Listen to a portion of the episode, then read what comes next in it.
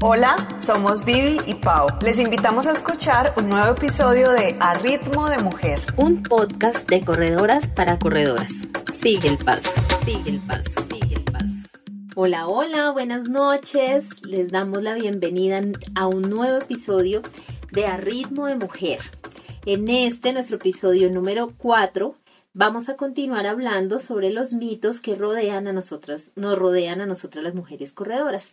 Y en esta oportunidad tenemos dos invitadas súper, súper bellas. Son dos mujeres corredoras, poderosas, llenas de cosas maravillosas y unas experiencias fantásticas que nos quieren compartir. Hola Vivi, ¿cómo estás? Hola Pau.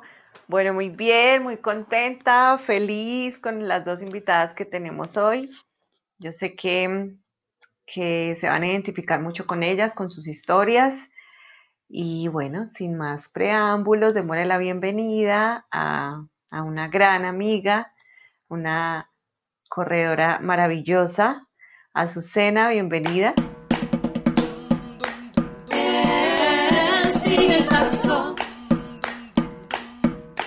Hola, ¿qué tal? Mi nombre es Azucena Tenorio, vivo en Mérida, Yucatán, una de las ciudades más bonitas de México.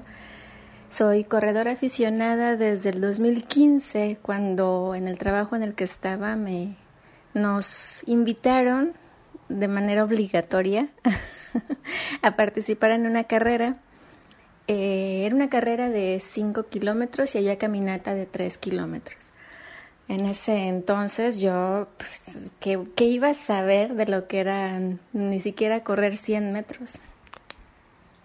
Em, no tenía idea de cuánto era un, kilómetro, 100 metros, etcétera, cero, ¿no? Llevaba yo muchísimo tiempo de ser, em, de, tener una vida sedentaria, completamente sedentaria. O sea, yo iba a mi trabajo, de, soy contadora de profesión, trabajaba, eh, regresaba a casa a cuidar, tengo un hijo que en, este, en esta época ya es un adolescente, ¿no? Pero pues eh, tenía que regresar a cuidar a mi hijo, o sea, la cosa típica del trabajo a la casa, de la casa al trabajo, y era todo lo que hacía. Cero activación física de ningún tipo. Entonces, pues nos, nos invitaron de manera obligatoria a participar y pues fuimos, ¿no? Bien contentos. Recuerdo que no tenía ni siquiera tenis para correr. ¿Qué iba yo a saber de pisada neutra, pronadora, supina? No, hombre, nada de eso, nada de eso. Entonces me acuerdo que fuimos y pues yo me inscribí a la caminata. Entonces estábamos en el parque, teníamos que dar la vuelta al parque y demás, y pues yo di la vuelta y llegué y ya me tocó ver las medallas, me metí, me dieron mi medalla y yo estaba bien contenta, porque dije, ay, caminé tres kilómetros fue rápido, indoloro, me gusta. Entonces, pues estaba yo bien contenta porque dije, creo que podría seguir haciendo esto para activarme, ¿no? Por, por cuestión de salud más que otra cosa. Dije, por cuestión de salud. Y en eso, eh, como a la semana, me entero. Yo estuve una semana completamente feliz porque había caminado tres kilómetros bien rápido, ¿no? Y a la semana me entero que en realidad caminé un kilómetro y que tenía que haberle dado tres vueltas al parque y solo le di una. Pero a mí nadie me dijo nada, me dieron mi medalla y yo estaba bien feliz, ¿no? Entonces, bueno, en esa, en esa carrera, en esa caminata, nos dieron un panfleto de el primer medio maratón rock and roll que iba a haber en la ciudad de Mérida, Yucatán. Pero yo qué iba a saber si no sabía ni siquiera que era una carrera de, de un kilómetro o tres kilómetros, yo que iba a saber que era un medio maratón, ¿no? Pero pues venía a tocar Café Tacuba y es uno de mis grupos favoritos y la verdad es que yo dije, pues me inscribo y voy al concierto. Estaba yo bien contenta porque dije, sí, voy a ir al concierto de Café Tacuba, o sea, yo aquí iba a saber de lo del correr, ¿no? Y la verdad es que me inscribí para ir al concierto.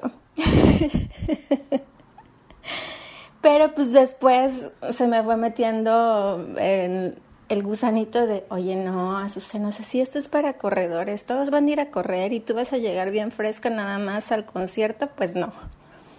Entonces, pues dije, ¿qué tal si corro? ¿No? Para eso entonces yo ya salía a caminar, a caminar, o sea, ni siquiera a trotar. Yo caminaba y tal, ¿no? La cosa es que después le escribí un amigo que él ya eh, lo conocía de muchos años y él ya, ya había corrido maratones, ultramaratones y tal, ¿no? Entonces le dije, oye, ¿qué pasa si, fíjate que quiero correr este medio maratón, que es el 31 de octubre? Estábamos en finales de mayo, principios de junio. Y le dije, ¿qué, ¿tú crees que pueda? O sea, bajo tu experiencia, ¿tú crees que pueda? Y me dice, ¿cuánto corres ahora? o sea, tengo que correr ya, le dije, porque no corro nada. y le dije, no corro nada, o sea, ni siquiera 500 metros. Entonces me dice, no, pues es que eres bien terca y, este, y pues sí, sí, yo creo que sí puedes. Siguiendo el entrenamiento, yo te doy un plan de entrenamiento y va. Y dije, oh, va, órale. Y entonces me dio mi plan de entrenamiento y se los juro que llevo cinco años en esto y creo que nunca habían, nunca entrenado con tanto ahínco, con tanta ilusión, con nada me detiene como cuando entrené para mi primer maratón, mi primer medio maratón. O sea, realmente me dediqué en cuerpo y alma a mi entrenamiento. Em, empecé con mis primeros 5 kilómetros, mis primeros 10. Obviamente pues todo era una primera experiencia en todo sentido. Recuerdo que me compré mis primeros tenis y lo primero que dije fue, me voy a comprar unos, pero pues que no estén tan caros, porque qué tal que después ya no me guste y no les siga, ¿no? Entonces vi una oferta y me los compré.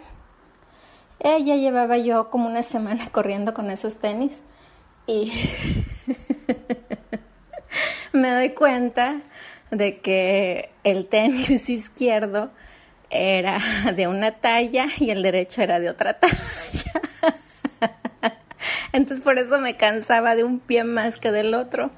Pero pues dije, pues ya me los compré, pues ya, ¿no? Me acuerdo que eran unos tenis Bomero, Nike, creo que ya ni los hacen. No sé si sigan existiendo los Bomero. Este, rosados, además, a mí no me gusta el color rosado, pero eran rosados y bueno y, me, y, pues un pie me lastimaba, ¿no? Pero pues así entrené y así corrí mi primer medio maratón y estaba yo bien contenta porque eh, pues terminé feliz. Cuando, imagínense, cuando empecé a correr yo, pues obviamente el ritmo ni yo qué iba a saber, ¿no? Yo trotaba y mientras yo aguantara un rato trotando, pues no importaba el ritmo. Y lo disfrutaba mucho y inclusive eh, había días que pues yo tenía que llegar, dar de cenar, ver que mi hijo se acostara a dormir y me daba nervios porque decía, híjole, pues voy a correr aquí por la cuadra, ¿no? Para no alejarme mucho porque lo dejaba dormido. Em, muchas veces en una ocasión salí y cuando yo regresé estaba en pleno llanto, mi chaparrito. Este, entonces fue muy difícil porque viene eso de, híjole, creo que no debería estar haciendo esto porque pues, soy mamá, tengo que estar ahí cuidando a mi niño, lo estoy dejando. Pero también venía esta parte de, quiero hacer algo por mí, para mí. O sea, nunca he trabajado tanto en mí como ahorita y lo merezco. Y entonces me cuesta lo que me cueste. Había veces que yo tenía que salir, imagínense, yo acostaba a mi hijo a las nueve de la noche o sea, a las nueve de la noche yo ya podía empezar a entrenar. Entonces había días que no me daba tiempo, por trabajo o lo que sea, de repente hubieron dos, tres días que salía a las diez y media, once de la noche. Afortunadamente vivo en una ciudad muy tranquila, se podría decir que la más tranquila en temas de seguridad en todo México, entonces tenía yo la oportunidad de poder hacer eso. He sido muy afortunada en ese sentido. Y también el coraje de decir, pues no necesito, a lo mejor no coraje, sino decir, quiero hacer esto por mí y no voy a esperar si alguien puede salir a correr conmigo, si me meto un club, si lo que sea, lo voy a hacer porque quiero, porque me gusta, porque es me está haciendo bien. O sea, yo empecé a ver cambios en mi sentido del humor, en mi piel. Eh, obviamente, eh, pues ya la ropa me quedaba mejor, ¿no? No es que yo estuviera gordita y nunca lo hice por perder peso, pero evidentemente pues estaba pasadita de tamales, ¿no? yo no me daba cuenta o, o no me importaba. Eh, luego pues uno se da cuenta cuando ve las fotos, ¿no? La foto de la primera carrera, de cuando llegaste, cuando empezaste a correr y todo. Entonces era bien emocionante, esas primeras veces fueron bien emocionantes.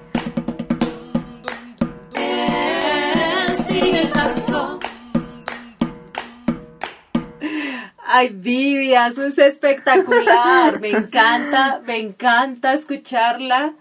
Me encanta su acento y me parece que es de las corredoras que yo más admiro porque así como ella estaba comentando en su nota de voz, para ella ha sido bien complejo el tema de, de, de empezar a correr y de empezar a correr en una ciudad en la que de pronto no ha encontrado como esa solidaridad femenina em, entre las otras mujeres, bien sea que sean corredoras o no, y ella tomó la decisión de salir a correr sola, demostrándonos que ese mito de, de que tú para poder salir a correr y entrenar necesitas ir en grupo, pertenecer a un grupo, salir con, con otras personas. Azul lo hace sola y, y eso es carácter. Sí, mira que eso es bien particular de Azu y es que ella nunca ha pertenecido como tal a ningún grupo y siempre sale a correr sola, o sea, de verdad, ella siempre sale a correr sola, eh, siempre ha entrenado sola, cuando ha viajado también a hacer sus maratones y eso ha viajado sola. Claro, se encuentra, ¿no? Con, con su red ya de amigos y eso, pero, pero en su día a día siempre lo hace porque, porque ella quiere, saca el espacio por más difícil que sea, y ahí ha logrado todas sus metas. Entonces, eso me parece súper rescatable de, la historia de Asu, porque a veces pensamos eso, nos limitamos por eso, como que yo no tengo con, pues, con quién correr, entonces como que, eh, no, si no puedo convencer a, a mi esposo o esposa de que salga a correr conmigo, entonces no. Si mi hermana o mi prima no quiso salir conmigo, no, o si mi amiga no. O sea, yo digo que es maravilloso cuando uno encuentra con quién entrenar o encuentra complicidades. En tu caso, por ejemplo, que tienes Alejo, también a veces has encontrado un grupo para entrenar bici, por ejemplo, que es tan importante. Yo también tengo la fortuna de que encontré a una, a una amiga que vive muy cerca y que pues compartimos esos espacios. Pero en el momento en que yo no puedo, ella no puede, eso no quiere decir que eso nos limite. Y eso lo tenemos muy claro, o sea, se aprovecha cuando se tiene, pero tenemos claro que lo más importante para mí es que me gusta, lo quiero hacer y lo hago, así sea sola, con todo lo que eso puede implicar, ¿no? Sí, en eso tienes toda la razón. Y no es que Azucena no sea sociable, Azucena es de las personas más sociables y más llenas de amigos que yo conozco. Es un sol, es súper linda y todos la adoramos pero desafortunadamente pues o afortunadamente para ella también ha sido una situación particular la de ella en su ciudad y aún así yo le admiro tanto que ella si le toca lo hace, si tiene compañía rico, si no, igual ella se pone sus tenis y sale a correr y de verdad nos demuestra que, que esa voluntad es más fuerte que las excusas que a veces tenemos.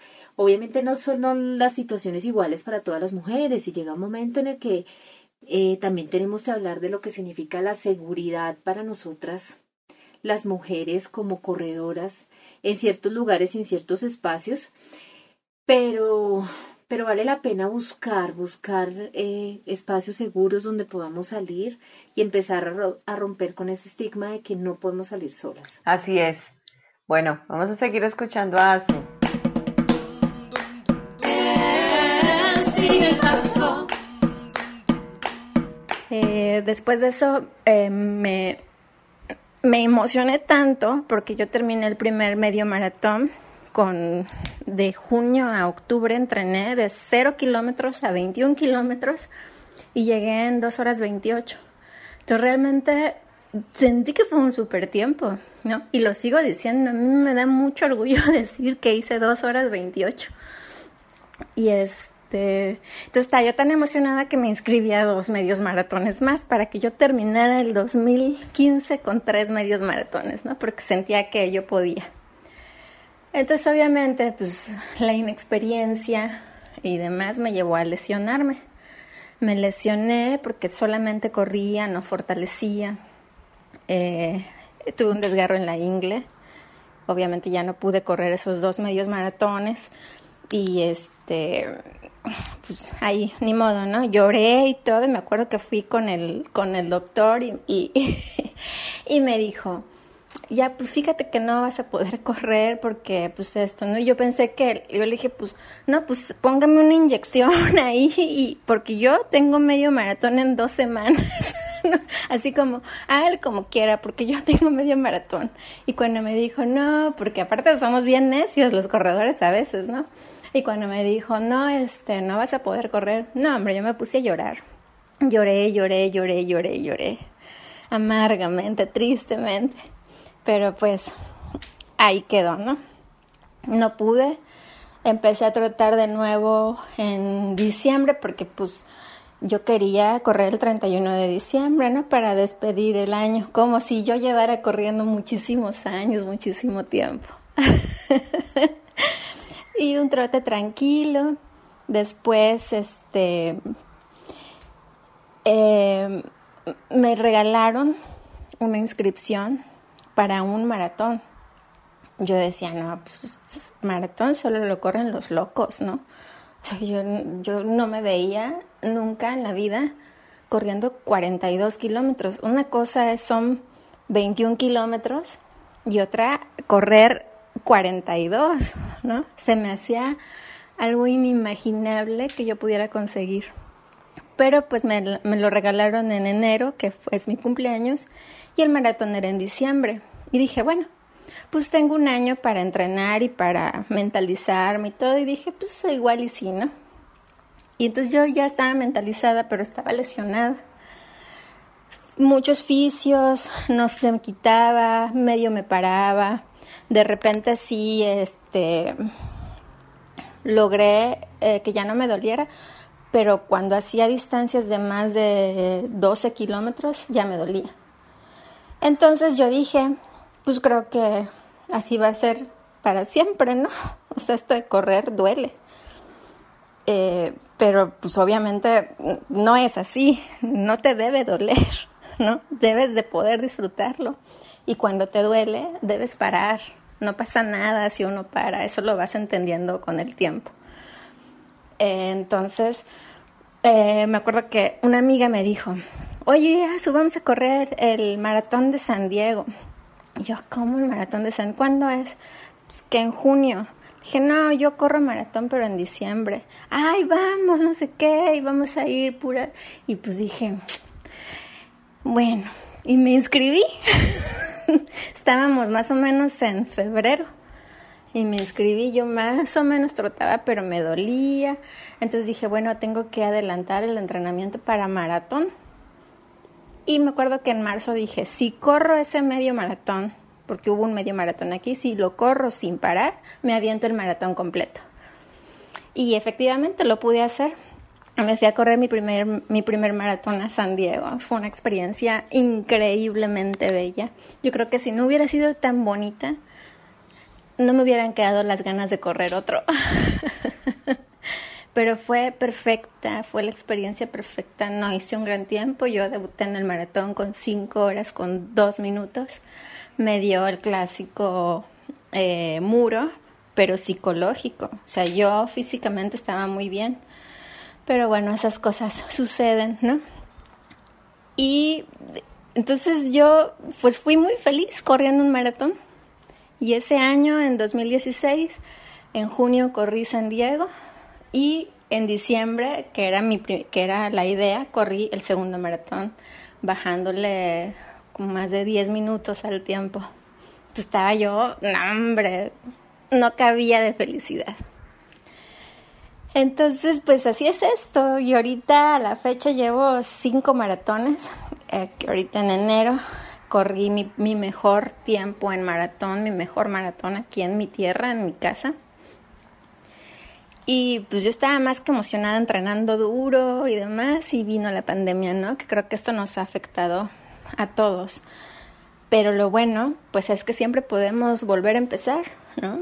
Y que no importa, no, no necesitas que nadie te acompañe, no necesitas que te den permiso para hacer las cosas. Si tú quieres y te lo propones, y sobre todo porque te quieres cuidar, correr es una gran, gran, gran opción. Y ser corredora de largas distancias te ayuda en lo mental, te ayuda a conocerte, no te digo en salud, ¿no? O sea, yo estoy muy contenta, muy feliz de haber tomado la decisión de cuidarme, porque yo empecé a correr por, primero por, por salud, después porque quería ver a Café Tacuba, ¿verdad? Pero siempre es ponerte tú en primer lugar, porque si es cierto que somos mamás, somos esposas, somos hermanas, somos hijos, pero si tú estás bien, los que están a tu alrededor van a estar bien. Entonces, mamás contentas, hijos contentos, eh, personas felices, acompañantes felices, ¿no? Así que, pues nada, Ojalá y, si escuchas esto te permita ser principiante, no te desesperes, esto es algo de paciencia y de constancia. Y te prometo que puedes lograr todo lo que te propongas.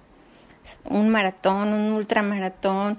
Yo me he ido a correr a varios lugares y pues después de que me fui a San Diego, pues se me abrió una cortina de, de yo quiero ir a correr para conocer tal sitio, ¿no? Eh, tuve la fortuna de irme a Colombia con unas grandes amigas eh, y pues bueno, he conocido muchísima gente muy linda en esto del running alrededor pues de la República de México, mm, tengo amigos en Colombia, en España, eh, en República Dominicana, entonces muy feliz, muy muy muy feliz.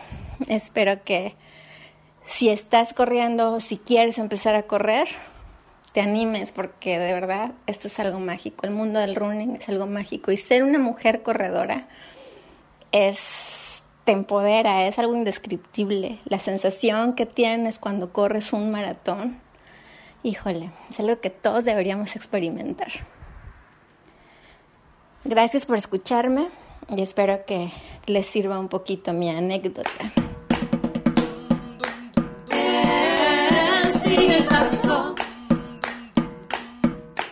Claro que sí, la, la experiencia de ASU, yo sé que nos, nos hizo dar mucha risa, a mí sí.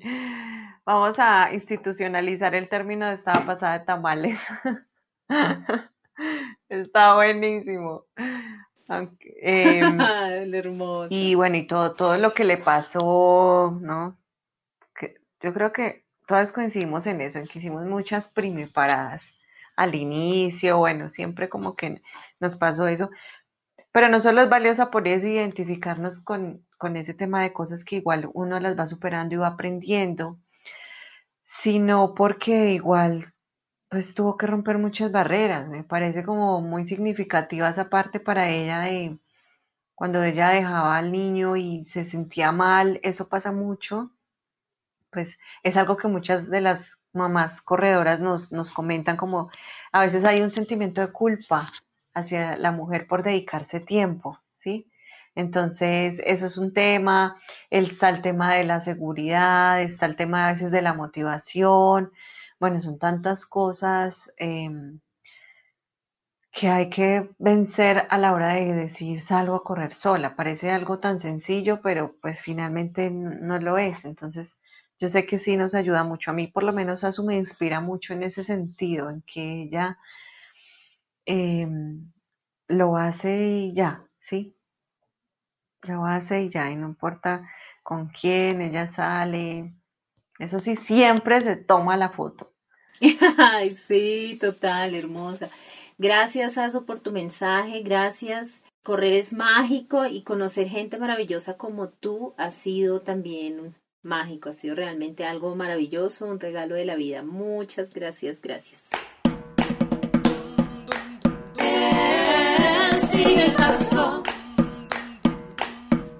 Bueno, vamos a continuar con otra invitada hermosa, espectacular, una amiga a quien queremos con todo el corazón.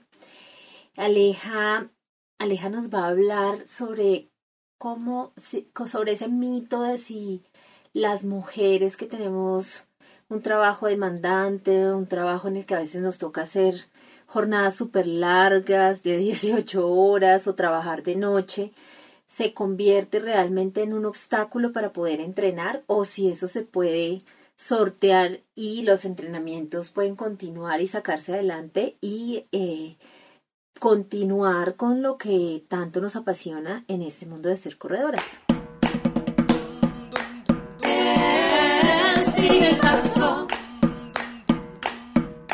Bueno, buenas noches. Mi nombre es María Alejandra. Estoy supremamente feliz y, aprovecho la ocasión para decirle a este par de mujeres creadoras de este programa y de este espacio, em, en donde vamos a poder conectar y conectarnos con una cantidad de mujeres que de seguro me están escuchando, que pese a que no nos conocemos entre sí, tenemos una cosa en común, algo que nos une, ¿sí?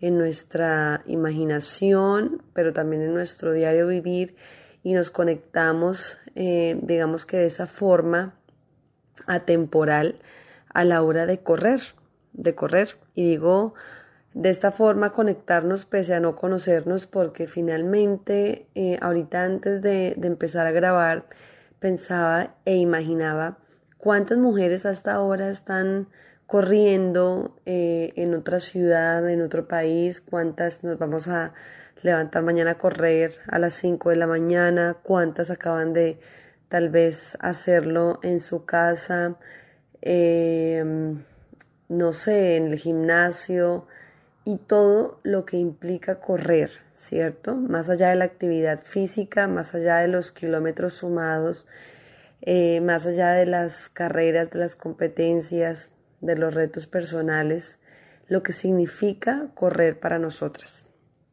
Entonces, aterrizando esa idea a, la invitación de hoy, que es hablar sobre cómo el correr eh, es compatible o no, o qué tan difícil es hacerlo eh, dentro de nuestro espacio laboral, dentro de la profesión que cada una de nosotras ejerza, sea en una oficina, sea, no sé, en su propio despacho, sea en una consulta, sea eh, desde el valiosísimo trabajo de ser ama de casa.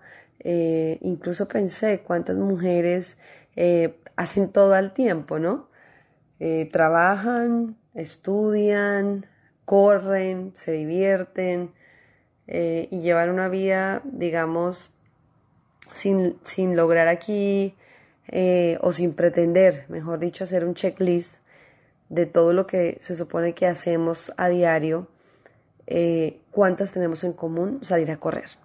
Y cómo hacemos y cómo hemos hecho para en realidad acoplar ese deseo eh, con nuestra vida laboral, con nuestras obligaciones, sobre todo profesionales sin importar, digamos, el número de horas que trabajemos al día o la cantidad de tiempo que le dediquemos a una actividad o no. Entonces, em, lo primero es que desde mi experiencia, eh, tal vez por, por mi formación, em, digamos que siempre he logrado entender que en mi día, en las 24 horas del día, eh, todo tiene su lugar, ¿no? Todo cabe.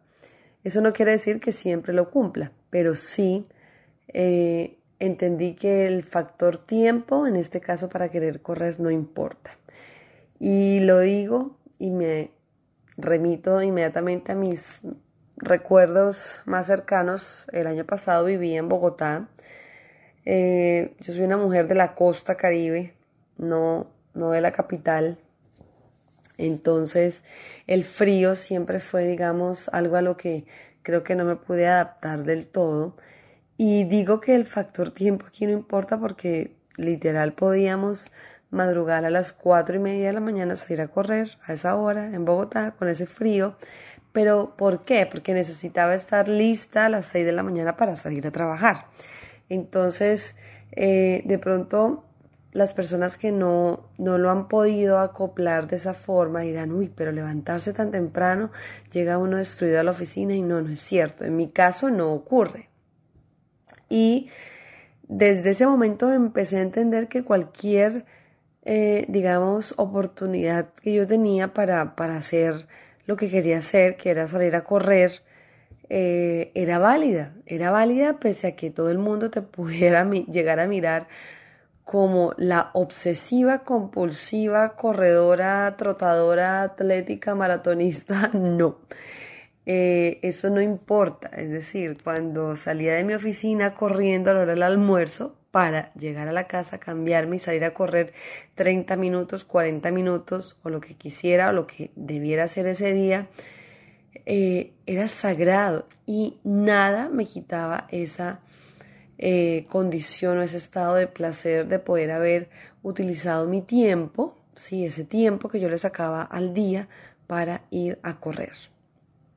Entonces, eh, lo que me gusta de esto y, mm, y más allá de pronto de, de mirar no sé, el tipo de ocupación que de pronto permitiera o facilitara ese tema de poder salir a la calle o de ir a un gimnasio a correr, es lo que nos hace, lo que nos impulsa, lo que nos motiva a sacarle ese espacio, ¿sí? Eh, no me, a mí no me gusta, nunca me ha gustado encasillar las cosas, es decir, si hay mujeres que corren eh, para bajar de peso, hay otras que corren para mejorar sus tiempos, hay otras que corren para escapar de la rutina, hay otras que corren para evadir el cansancio, aunque suene paradójico e ilógico, eh, es así. Hay muchas que corremos eh, para demostrarnos que podemos, que lo que de pronto hace muchos años era eh, inimaginable, hoy lo podemos realizar. Entonces ese acto heroico de simplemente desafiar la rutina, la casilla en la que nos han de pronto metido eh, quiénes, no sé, las personas que nos rodean, de pronto nuestros amigos o el círculo social en el que nos movemos y de pronto no es afín a correr o a algún deporte, eh, a veces nos cuesta sentirnos genuinas y decir yo corro, yo corro, no importa que trabaje de pronto un turno de más de ocho horas o si tengo algún turno durante la noche o si debo, no sé, eh, salir y terminar de correr y, e irme a estudiar o irme a trabajar, pero esa pequeña eh, revolución con nosotras mismas, o sea, no es hacia los demás, es con nosotras mismas, es poder sentir que fuimos capaces de mm, desafiar ese, mm, digamos, ese esquema mental que tenemos de trabajo, casa, trabajo y pare de contar. Y cuando hablo de casa, hablo de todo. Las que de pronto tenemos familia, las que tenemos eh, hogar, las que tenemos a cargo otras personas para cuidar, em, o las que estamos solas, eh, no importa, es decir, todas estamos, digamos, en, en la capacidad y sobre todo en la libertad de un día decir, me levanto a correr.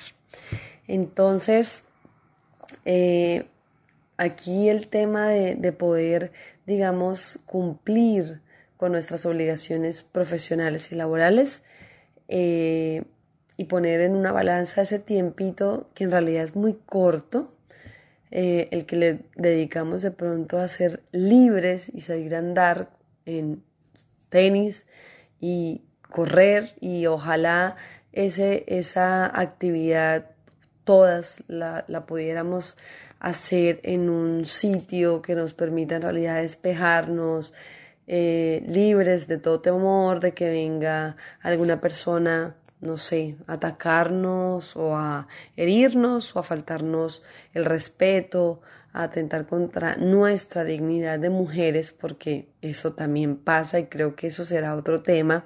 De seguro que, que Pau y Vivi ya pensaron en ese tema de lo que implica salir a correr en muchas ciudades de nuestro país eh, y desafiar todo ese tema eh, de la seguridad que nosotras merecemos y el respeto que merecemos como merece cualquier ser humano, sin importar el género o el sexo, no importa. Eh, todo eso, cómo empieza a sumarse al acto heroico de salir a correr. Y puede sonar rimbombante y puede sonar eh, supremamente, no sé, adornado de que yo diga que es un acto heroico poder salir a correr, pero sí lo es, si desde nuestra individualidad eso hace que nuestro día cambie, y eso lo hace diferente, no para demostrarle nada a nadie, no, para de verdad nosotras sentirnos que hacemos algo por nosotras mismas. Entonces, esa pequeña acción, y hablo de pequeña, es porque es íntima, porque Muchas veces las personas no entienden cómo logramos encajar eh, nuestro tiempo, nuestro horario laboral, nuestras responsabilidades, nuestras preocupaciones que a veces no somos capaces de dejarlas en la oficina o en la casa mientras salimos a correr, em, sean la motivación para hacerlo. Entonces, em, solo me resta decir que somos capaces de hacer, no sé, gravitar o, de poder poner a funcionar cualquier actividad a lo largo de nuestra agenda personal, a lo largo de nuestra agenda profesional y laboral durante cualquier día de la semana para poder sacar ese tiempo sagrado que en ese momento somos nosotras mismas contra nosotras mismas y salir a correr. Entonces, eh, bueno, estoy muy agradecida por este pequeño espacio que puedo compartir con ustedes y ojalá eh, cuando escuche las otras eh, intervenciones de las otras chicas que van a estar por acá compartiendo con todas nosotras sus experiencias y sus puntos de vista frente a este tema de las mujeres, todo lo que hacemos y lo que significa ser corredoras. Entonces, eh, súper feliz y agradecida y bueno, espero que nos veamos o nos escuchemos pronto. Un beso enorme a todas las mujeres corredoras de este país, de mi ciudad, de mi hermosa Cartagena y mm, del mundo entero. Un beso.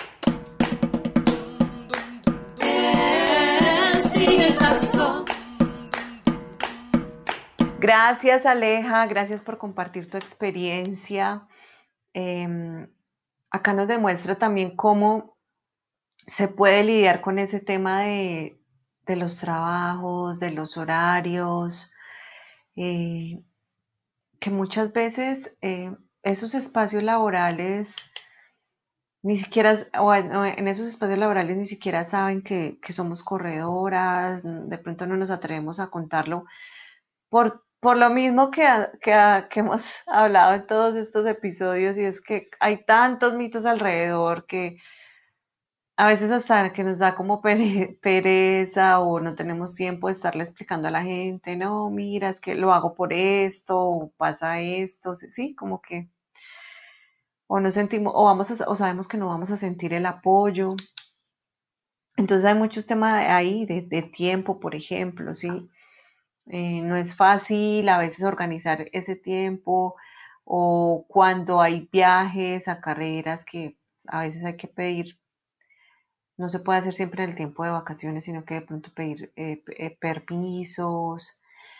Em, cuando hay que hacer, por ejemplo, los entrenamientos en meterlos como entre una jornada de trabajo, entonces llevar miles de cosas, eso también tenemos muchas amigas así como que salen de su casa en la mañana cargadas porque tienen que llevar los tenis, tienen que llevar la ropa, tienen que llevar lo que se van a cambiar, no sé qué, y luego lidiar con, con el pelo, si aparte de eso tienen que tener un, tres coaches, imagínate, entonces son tantas cosas a veces que unas las llevan más difíciles que otras dependiendo del trabajo que tengamos, pero que igual mujeres como Aleja y muchas otras nos demuestran, bueno, se puede también, ¿cierto?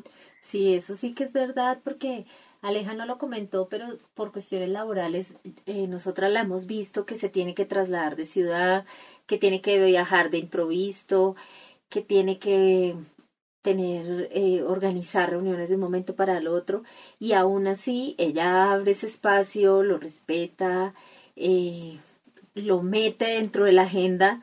Y como sea, si sea viajando, si sea en la ciudad, si sea mudándose ciudad porque le toca, pues continúa, continúa con su trabajo súper exitosa y súper profesional y continúa con su entrenamiento y con sus sueños y no se convierte en ella, para ella en un obstáculo, sino es como ese trampolín que también la, la impulsa y que nos motiva tanto a seguir ese, ese ejemplo y a seguir entrenando, aunque a veces las condiciones laborales se pudiesen llegar a convertir en una, en una traba o en algo difícil de sortear. Así es, entonces ese es otro mito que hay que derrumbar.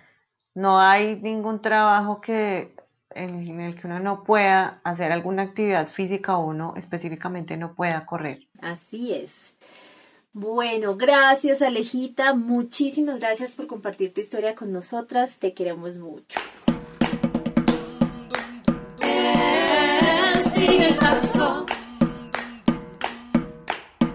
Bueno, creo que estuvo súper chévere. A mí me encantó haber escuchado a nuestras amigas, a nuestras corredoras, todas como con...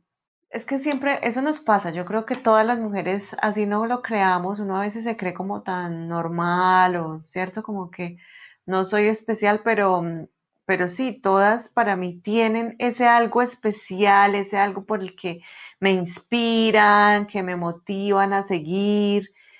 Em, y, de las, y aprendo de todas. Entonces, eso es maravilloso de, de podernos escuchar. Me gusta mucho sí, además que eh, seguir construyendo esta red y seguir conociendo mujeres como ellas que se convierten en parte de nuestra vida y con quienes compartimos no, es, no solamente los temas deportivos, sino también todos, todos los temas que nos llevan a, a crecer más dentro de nuestra identidad como mujeres, es algo maravilloso.